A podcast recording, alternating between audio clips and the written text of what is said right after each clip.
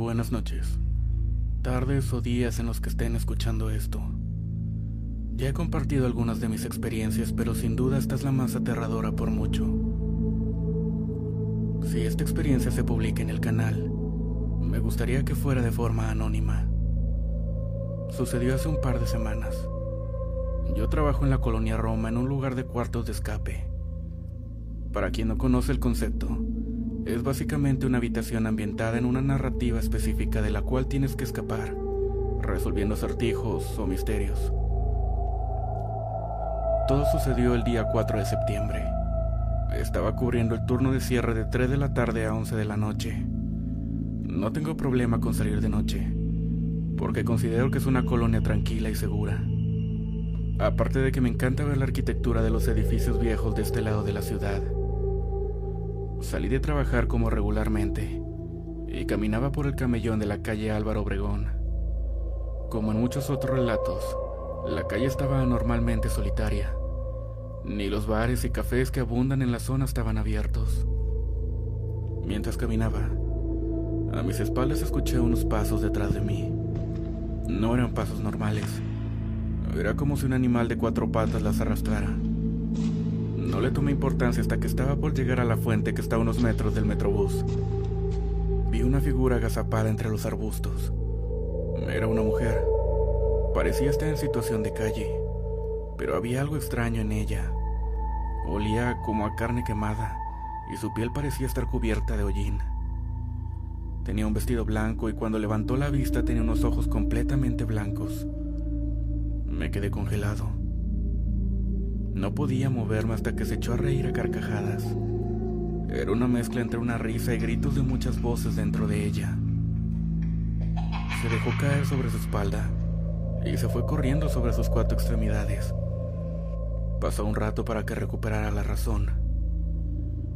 Llegué a mi casa pensando en lo que acababa de pasar, pero de forma extraña en cuanto toqué la cama, caí en un sueño descomunalmente profundo. Empecé a tener pesadillas Soñaba esa mujer corriendo por toda la casa. En un momento soñé que entraba a mi cuarto y lentamente se subía a mi cama.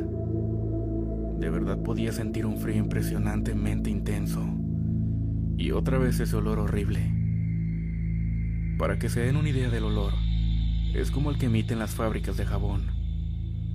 No podía respirar, sentía las manos adormecidas y me dolían del frío. De pronto mi mamá entró en la habitación. Me despertó muy asustada diciendo que alguien había entrado a la casa. Salí a buscar un bat de béisbol y no había nada. En ese momento no lo relacioné con mi sueño, hasta que me dijo que vio por un espacio entre su puerta que siempre deja entreabierta por las noches a una mujer caminando en cuatro patas.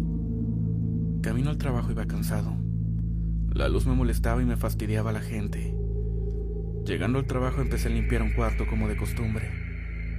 Este tiene una bóveda con láseres, al estilo de una película de espías. Estos láseres cada que alguien se atraviesa en su trayectoria, hace un sonido como de una alarma. Yo estaba barriendo cuando escuché aquel sonido de láser.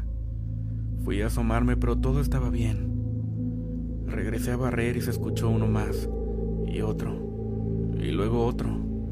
Hasta parecía que había una persona corriendo a través de la habitación. Esa semana estuvo plagada de eventos extraños. Las cámaras se apagaban, las llaves desaparecían y se sentía una vibra muy extraña. Olía mucho humedad y se empezaron a formar manchas en la pared bastante extrañas. Pero el evento que marcó y cambió mi forma de entender los cuentos de fantasmas sucedió apenas dos días antes de que estoy escribiendo esto. Había una familia jugando en el cuarto de asesino serial. No es un cuarto de terror, pero está ambientado de forma similar a la película de Saw o Juego Macabro. La familia la estaba pasando de lo mejor, cuando por las cámaras pudimos ver a una figura que se erguía en la esquina de la habitación. Era esa mujer. Estaba fijamente mirándome a través de las cámaras. Pero lo peor vino después. Vimos como el niño pequeño la vio creyendo que era parte del juego. Se le acercó, pero cuando intentó tocarla, el niño cayó al suelo. Estaba convulsionando. Entramos al cuarto a ayudar y los papás estaban como locos. Querían encontrar a esta mujer, pero no había nadie en el cuarto. Cuando intentamos ver las cámaras, justo en el momento del incidente, la cámara parecía tener problemas de señal y una estática que hacía imposible ver la imagen de la pantalla. Los padres del niño y los dueños del lugar llegaron a un acuerdo económico, así que no hubo más escándalo.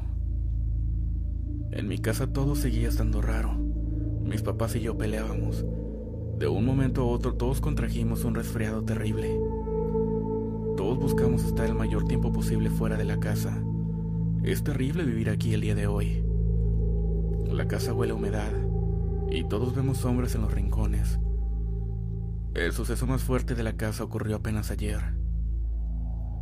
Mi papá estaba en el jardín sacando a mi perro al baño cuando giró la cabeza hacia arriba de la ventana de mi cuarto y quedó en shock.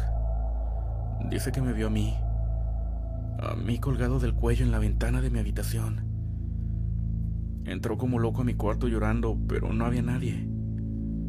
Yo estaba en el trabajo y mi mamá también. Esa noche tuve pesadillas, pesadillas horribles. Conté hasta cinco sueños y en cada uno moría de una forma diferente.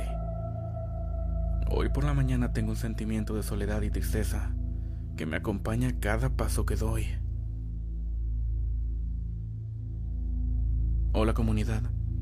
Quisiera contarles una historia que mi mamá me contó a mí sobre un encuentro con el demonio, diablo o como ustedes lo conozcan, en Colombia, o al menos en mi región. Se habla mucho de que, en épocas pasadas, las órdenes de los padres eran la ley y a los hijos desobedientes les ocurrían cosas terribles, cuando sus padres los reprendían o incluso maldecían. Como por ejemplo, aquella historia tan popular de una mujer a la que se la tragó la tierra. Literalmente se abrió un agujero debajo de sus pies y se la llevó para siempre. Frente a varios testigos, entre ellos su madre, quien la acababa de sentenciar diciéndole que ojalá se la tragara la tierra para que dejara de verse escondidas con un maleante del pueblo. Bueno, regresando a la historia del encuentro de mi madre con el diablo. En parte por su desobediencia a su padre, les narraré en primera persona lo que ella me contó. Yo tenía alrededor de 9 o 10 años. Vivía en Dagua, un municipio del que se cuentan muchas leyendas y mitos. En la escuela, para la asignatura de lengua castellana, se estaba haciendo un concurso de cuentos. A mí me encantaba escribir y mi tema favorito eran las historias de terror demonios, apariciones, cementerios, espantos. Gané el concurso y, sin embargo, continué escribiendo. Solía quedarme hasta muy tarde, a la luz de una vela. Varias veces mi papá me había visto y me había advertido que no escribiera tan tarde, y menos sobre temas tan delicados, pero decidí no hacer caso. Cansado de mi desobediencia me advirtió que los demonios de mis cuentos se iban a salir de las hojas para atormentarme. La verdad yo no me inmuté y continué escribiendo esa misma noche. Sin embargo, cuando estaba por terminar una de mis historias, empecé a sentir un olor terrible y una luz muy fuerte se vio por la ventana de mi habitación. La luz era roja, como de fuego, y ahí fue cuando mis ojos no podían creer lo que veían. El diablo, sí es como se describe en muchos libros. Pude ver su rostro rojo, casi como el color de la sangre. Su cara horrible, sus facciones alargadas y delgadas, la piel fundida al hueso, sus grandes e imponentes cuernos y su ropa. No sé cómo describirla.